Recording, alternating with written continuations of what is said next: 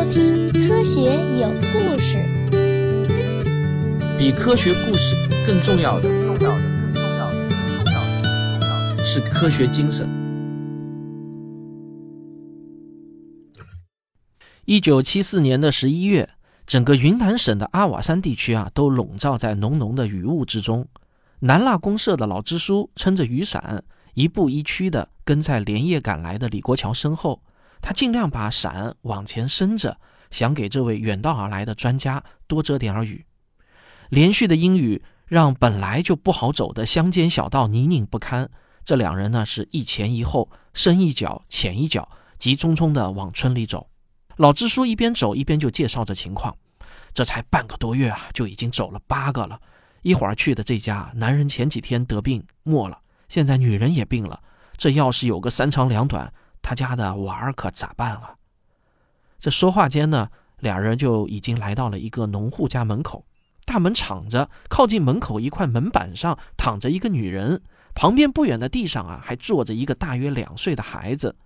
孩子脸上还挂着眼泪，显然呢是刚刚哭过。看见有外人过来，孩子本能的往母亲身边靠过去。女人似乎醒了一下，她的手指微微动了动，但很快又继续陷入昏迷状态。李国桥把随身的药箱卸下来，在女人身边蹲下。老支书却没有进屋，他撑着伞站在门外的雨地里。他心里想啊，这半个多月，十里八乡的医生都来过了，药呢也是开了不少，也没看见有什么效果啊。这位李专家带来的药真的能行吗？李国桥早就从老支书脸上看出了他的担心，他也完全理解老支书的心情。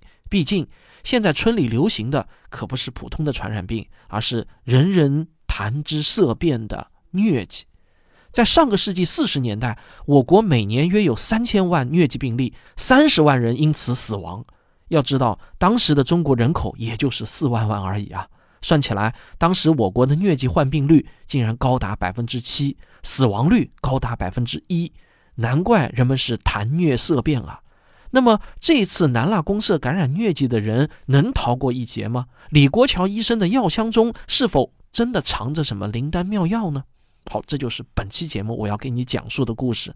你可能不知道，在人类与疟疾的战争中，已经产生了五个诺贝尔奖，但这场战争依旧没有打完。这事儿还得听我从头给你说起。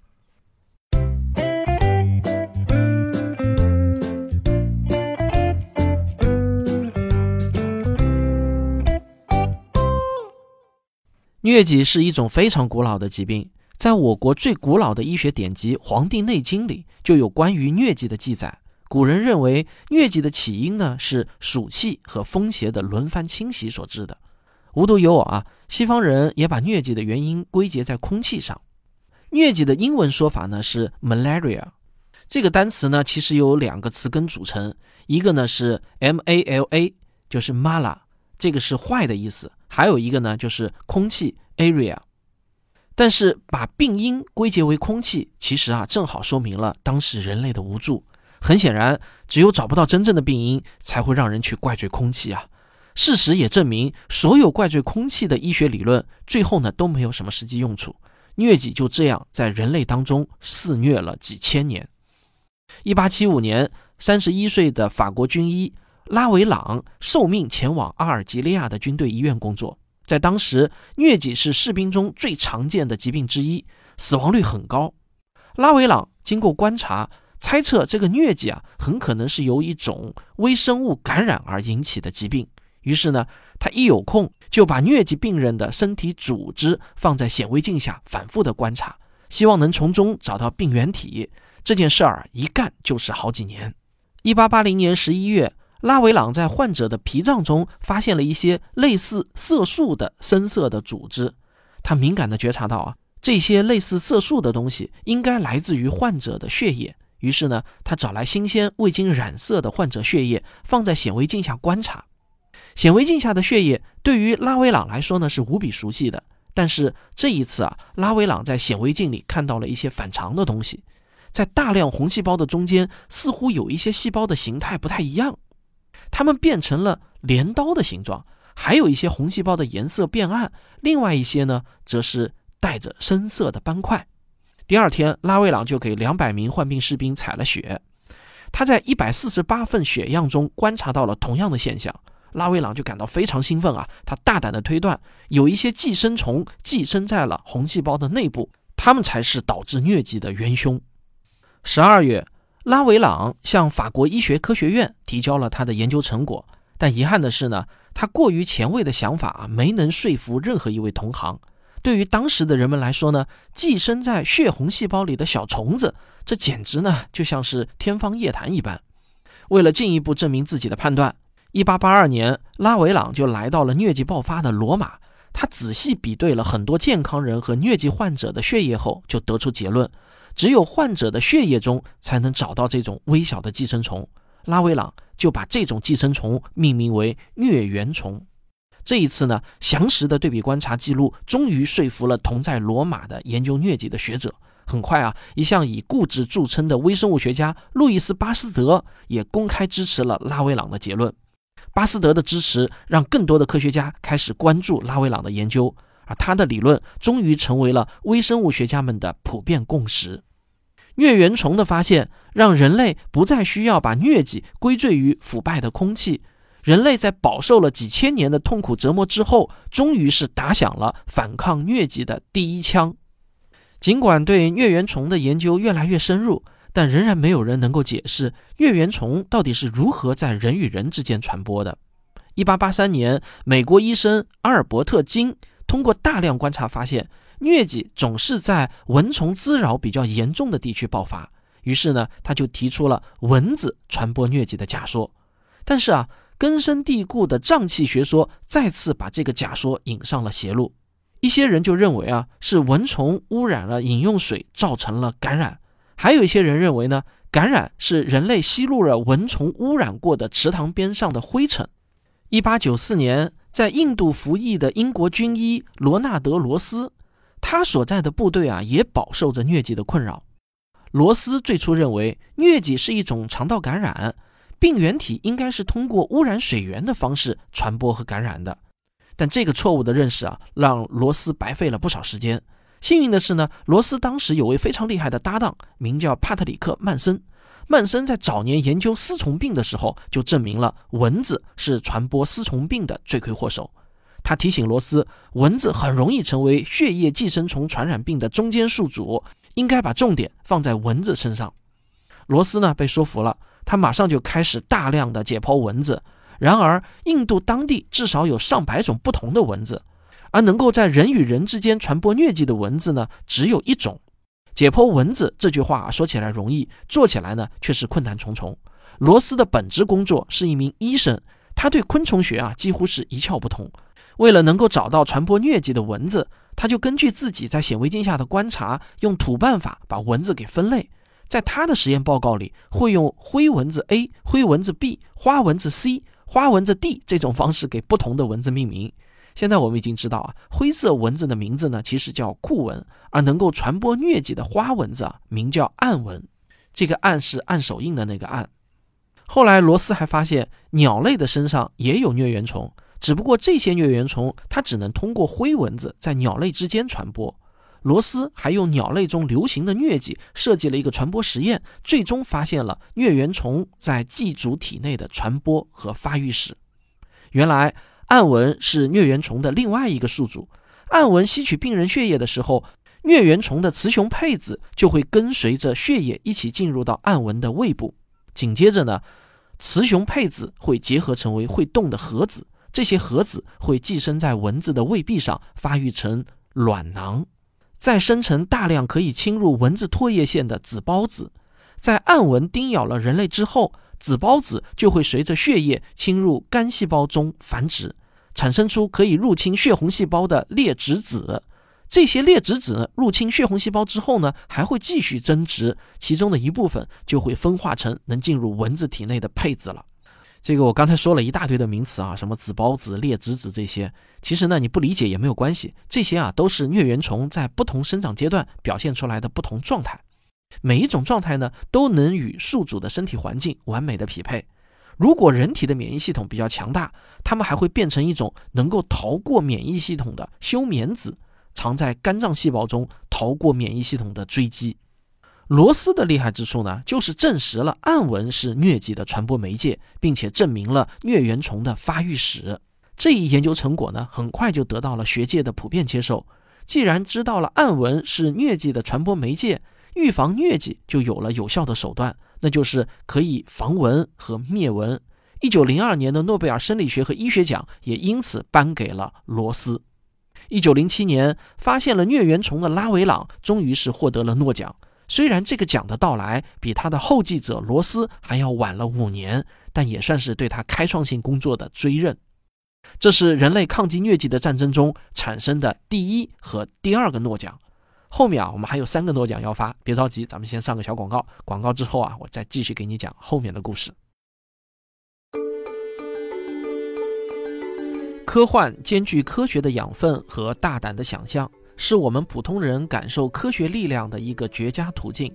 更重要的是，它可以让普通人用更宏大的视野来看待我们身处的世界和宇宙。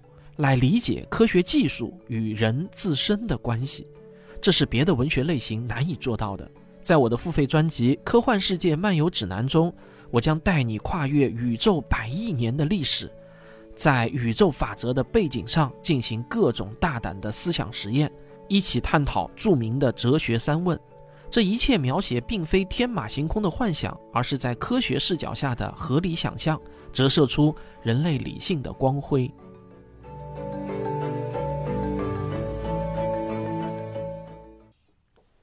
曾经与罗斯共同研究疟疾的曼森，只获得了诺奖的提名，这让他有些不太愉快。离开了印度之后，曼森就回到了罗马的疟疾高发地区，继续深入研究疟疾。曼森发现，最多的蚊虫叮咬总是发生在人们熟睡的时候。他在最容易患上疟疾的季节，让受试者使用蚊帐睡觉，然后记录和统计受试者感染疟疾的概率。实验证明。夜晚睡在蚊帐里啊，果然可以大幅度的降低患上疟疾的概率。蚊帐的确是一种简单而且有效的预防疟疾的方法，但是蚊帐只能在晚上提供保护，人们在白天啊也一样会被蚊虫叮咬而患上疟疾。根据世卫组织的数据，二零一九年非洲面临疟疾风险的人中呢，大约有百分之四十六得到了药浸蚊帐的保护。但非洲的疟疾病例和死亡数仍然是居高不下，平均每六个非洲人中就有一个患上了疟疾。这还是二零一九年的数据。二十世纪初的时候啊，在欠发达地区普及蚊帐几乎是不可能做到的事情。那么在这种情况下，人们就迫切需要能够治疗疟疾的特效药。但是在十九世纪初的时候啊，是一个连抗生素都没有的年代。对于生长过程极其复杂的疟原虫，那人类啊几乎是无计可施，只能靠碰运气的方式来进行研究。传说古老的印第安部落中有用金鸡纳树皮研成粉末来治疗疟疾的方法。这种古方的治疗效果虽然很不稳定，但偶尔啊确实能救人一命。由于疟疾在全球的肆虐，早在17世纪的时候，这种治疗疟疾的方法就以神秘古方的形式在贵族当中偷偷流传。随着化学提取与分析技术的进步，人们逐渐揭开了古老秘方背后的奥秘。一八二零年，法国化学家佩尔蒂埃和卡文图从金鸡纳树皮中提纯出奎宁，这是一种带有浓烈苦味的白色粉末，俗称金鸡纳霜。后来证明，奎宁正是金鸡纳树皮中抗疟的有效成分。于是，欧洲人就开始在东南亚大量种植金鸡纳树，用于疟疾的治疗。奎宁虽然有效，但依靠金鸡纳树皮来提取，这个产量呢就实在是太低了。大多数生活在疟疾高发地区的人们啊，依然处于无药可用的状态。蚊帐只能在夜晚提供保护，而特效药奎宁的产量又跟不上，那么使用杀虫剂灭蚊就成了最简单粗暴的方法。这个呢，有点儿像就是解决不了问题，但是呢可以解决制造问题的人啊一样的思路。一九三九年啊。瑞士化学家保罗·穆勒就发现，一种名为 DDT 的有机氯类杀虫剂，几乎对所有的昆虫都有超强的杀灭效果。当时呢，正处在二战期间，野外作战的士兵正饱受着疟疾、登革热和黄热病的困扰，美军就果断地使用了 DDT 来对付蚊子，收到了很好的效果。由于用途广泛，效果良好，人们就把 DDT 和青霉素还有原子弹一起啊，并称为二战时期的三大发明。为了表彰穆勒在 DDT 杀虫效果方面的研究，诺奖委员会把1948年的生理学和医学奖颁给了保罗·穆勒，这是抗击疟疾的战役中产生的第三个诺奖。后来，由于环境污染过于严重，DDT 呢被越来越多的国家所禁用，人们还指责说啊。为 DDT 的发现者颁奖是诺奖委员会犯下的最大错误。但是 DDT 之后，人类始终就没能找到另外一种性能超越 DDT 但又更环保的杀虫剂。两害相权取其轻啊！二零零二年，世卫组织终于宣布，在疟疾高发的地区可以重新启用 DDT 来控制蚊子的繁殖。保罗·穆勒的奖啊，我认为是应得的。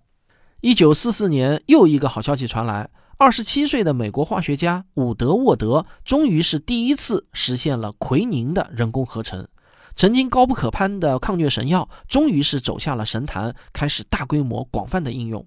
一九六五年的诺贝尔化学奖就颁给了伍德沃德，表彰他在有机合成方面的重大贡献。这就是抗击疟疾的战役中产生的第四个诺奖，这一次啊是众望所归。奎宁实现了人工合成。氯喹等同类药物啊，也大量的投入使用。疟疾这头凶兽似乎啊，应该被关进笼子了。然而，二十世纪六七十年代，疟疾的死亡率一度出现了大幅度的增加，因为疟原虫啊，它也在演化，它们在与药物的长期斗争中演化出了抗药性。人类急需新一代抗疟神药。接下去的故事呢，就发生在中国。我国也曾经是疟疾流行的重灾区，在国家领导人的亲自过问下，中国在一九六七年五月二十三日为研制新的特效药召开了专门的部署会议，并确定了五二三专项研究办公室。当时呢，先后有六十多个单位、五百多名科研人员加入了这项计划。不过那个年代，我们根本没有能力从分子生物学出发去研发一款新药。我们拥有的其实啊，只有战胜疟疾的必胜信心和一支庞大的吃苦耐劳的科研队伍。一九七零年五月，北京中医药研究所的屠呦呦团队发现，用青蒿的乙醚提取物具有非常明显的抗疟功效。从药物研发总动员到在动物实验中发现青蒿的抗疟作用，这个时间呢，刚好过去了三年。这在药物研发史上也堪称是奇迹。那这就是大名鼎鼎的青蒿素的。雏形，有人说啊，能够在这么短的时间内就找到了青蒿素，靠的完全就是运气。但是啊，他们并不知道的是，在青蒿素被发现之前，我国的其他科研机构已经完成了超过四万种化合物和中草药的验药工作，其中几乎涵盖了能找到的所有的古方。即便是发现青蒿素之后，为了找到抗疟效果最佳的植物。科学家们立即集中优势力量，把国内能找到的所有菊科植物啊又排查了一遍。最后，云南药物研究所的罗泽渊团队从黄花蒿中提取出了抗疟药单体，这才把青蒿素的提取植物最终定了下来。所以，后来批量生产的青蒿素啊，其实呢是从黄花蒿中提取的。这是一次超大规模的验药行动，是对抗疟药物的一次地毯式的大排查。这次验药行动效率之高、规模之大，在全世界呢都是史无前例的。如果没有高水平的科研管理能力，这样一个不亚于建造大型水电站的工程啊，是根本无法完成的。一九七零年之后呢，由于疟原虫对老牌抗疟药物奎宁的抗药性逐步显现，我国的疟疾死亡率开始陡然上升，青蒿素迫切需要进入到临床应用阶段。一九七四年五月，长期战斗在抗疟一线的李国桥团队就临危受命，开始了青蒿素的临床试验阶段。这就有了本期节目开始的那一幕。李国桥面前的这个女人啊，患的是最严重的脑型疟疾，现在呢，她已经是昏迷不醒了。如果用奎宁这样的常规抗疟药物进行治疗，很有可能还是会导致患者死亡。在之前的临床病例中，李国桥还从来没有遇到过脑型疟疾。在没有其他选择的情况下，李国桥只能用青蒿素来尝试治疗。结果啊，这个青蒿素的治疗效果啊是出人意料的好。女人在服药之后，很快就脱离了昏迷状态。二十个小时之后，血液中百分之九十五的疟原虫都被杀死了。随后，越来越多的临床数据证实，青蒿素可以安全速效地治疗疟疾。人类在抗击疟疾的道路上又前进了一大步。青蒿素联合疗法在世界范围内迅速推广应用，挽救了无数疟疾患者的生命。二零一五年，诺贝尔生理学和医学奖就颁给了屠呦呦，表彰他在疟疾新疗法上的创新和发现。这是抗击疟疾的战役中产生的第五个诺奖，也是我国的医学工作者为世界医学做出的宝贵贡献。从二零一七年到二零二零年，在青蒿素的加持下，我国呢已经连续四年没有发现本土疟疾病例了。这就是正在收听节目的你啊，对疟疾这个词汇相当陌生的原因所在。人类对抗疟疾的战争露出了胜利的曙光。讲到这里啊，你是不是会以为人类与疟疾的战争就快要结束了呢？哪有那么简单啊！抗疟这事儿还远没有结束。正所谓是道高一尺，魔高一丈。这个成语倒很有意思啊，可以根据需要正反着用。大家可能会对新冠病毒全球感染数突破一亿这个数字感到吃惊，但你可能不知道，二零一九年全球共报告的疟疾病例达到了二点二九亿，死亡四十点九万例。这比起二零一六年的数据并没有显著的减少。二零二零年，在非洲比较贫困的地区，因疟疾死亡的人数甚至要远多于因新冠肺炎导致的死亡。为此呢？二零二零年十一月三十日，世界卫生组织就紧急呼吁，对疟疾的警惕不能放松。在世界上基本消灭疟疾的国家里，只有我国是人口大国。在我国广西、云南等地的边陲农村，生活远远算不上富裕，但是啊，我们硬生生的把疟疾的本地病例降低到了零人，这是怎么做到的呢？我们的方法说起来啊，你肯定不陌生，那就是三分靠治疗，七分靠防疫。我国最经典的疟疾防疫方法叫做“一三七模式”。一就是地方卫生所在收治疟疾病人后，必须在一天内上报病例；三就是上级医院必须在三天内复核病例；七就是县级医院必须在七天内完成密接人群的检测和调查，同时杀灭周围可能传染疟疾的暗蚊。而作为患者本人，则会被隔离在一个不可能被蚊子咬到的地方接受治疗，直到治愈为止。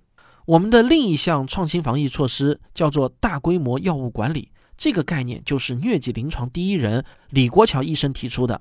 在疟疾呈现爆发态势的村子，也会采用群体给药的方式，让该地区所有村民一起服药，以此来消灭所有潜伏在人体内的疟原虫。服药之后，整个区域内的居民就会形成一定时间的群体免疫，从而达到彻底消灭疟原虫的效果。从二零一七年到二零一九年，每年都有两千多例境外输入的疟疾病例，而正是边境地区的一个村镇帮我们顶住了防疫的压力。二零二零年的新冠疫情让全中国人都知道，我国有着世界领先的传染病防疫体系。但很多人不知道的是啊，优秀的防疫体系背后是科学与管理的共同进步。是一方有难八方支援的道德文化，以及负重前行不畏牺牲的医者英雄们。好，这就是本期的致命传染病系列，咱们啊下期再见。科学声音，本期节目的文稿啊是由科学声音科普写作训练营第四期的营员李艳和刘永清共同撰写的，这也是他们在科学声音训练营学习的一篇大作业啊，我觉得完成的相当的出色。上周啊，我呼吁大家去打疫苗，结果呢，我看留言中啊，莫名其妙的被说什么又是招安又是洗地的。这个我想说啊，呼吁大家打疫苗，完全是出于我本人的真实意愿，我心里呢也是这么认为的。而且据我所知啊，我们科学声音的所有成员都跟我持一样的观点，鼓励大家去打疫苗。不知道你们是怎么理解“国家”这个词的？当我说到“国家”这个词的时候呢，一般心里面默认指的是。这片土地上和上面生活着的所有人民，所以呢，当我说对国家有好处的时候啊，我指的是对这片土地上生活着的所有人民都有好处。我不知道你们能不能理解我的语境啊？客观的说呢，国产疫苗在保护率上，从现有的公布的数据来看啊，不如美国的辉瑞和莫德纳疫苗，而我国在临床试验数据的公开性上做的呢，确实也不够好，这一点呢，也都是事实。但是呢。请理解一下，我这个是不敢公开批评的，否则后果很严重。那我呢，也只敢偷偷在这个结尾废话中稍微的吐吐槽啊，这个还还是很有可能逃不过这个平台的人工审核的。不过这并不像有些人认为的那样啊，就是三期临床没有做完就上市了。这个三期不做完啊，药监局是不能批准公开上市的，最多呢也只能是批准应急使用。最近呢，可能也有些人看到啊，有是有一些国家接种了我国产的疫苗后呢，每日新增的病例没有减少，反而增加了。比如说智利，那有些人就想问我，这这说明什么？我说啊，这说明我国国产的疫苗的保护率呢，确实是不如美国的疫苗，这些都是证据。但即便如此呢，我依然呼吁大家去打疫苗。在这种时候反疫苗，在我看来呢，就是与反转基因的逻辑是一样的，都是不够理性，也缺乏实证的。那即便是那位只能活跃在推特上的曾经的科普大 V 啊，他其实也是不反对打国产疫苗的。用很难听的话来说呢，就是你如果吃不到好苹果，只有烂烂苹果可以吃，那也比没得吃要强。况且呢，国产疫苗也没有传说中的那么烂，对重症的保护率在所有国外做的三期临床试验中都表现的挺好的，能够对重症有良好的保护，这呢其实就已经有足够的价值了。我已经带着全家啊都去打了科兴的疫苗，至今呢也没有任何的不良反应。我想跟大家说，关于疫苗呢，我自认为我掌握的信息，不管是国内还是国外的信源，只要是能够公开得到的，我想我也不会比任何一个听众得到的少。那在综合了所有的信息之后，我依然还是那句话，能接种就去接种，能接种什么牌子的就接种什么牌子的，打了总比不打好。那如果再有人留言说我什么被招安啊什么的，那我就忍不住要爆粗口了。不相信你就直接离我远点儿，就是弄得我好像很稀罕阴谋论者似的啊！取个关还要留言刷个存在感，这种我就觉得呢像小孩一样。这种时候是不是反对打疫苗？我觉得呢就是最好的能够体现科学素养的时候。好，感谢大家的收听，咱们下期再见。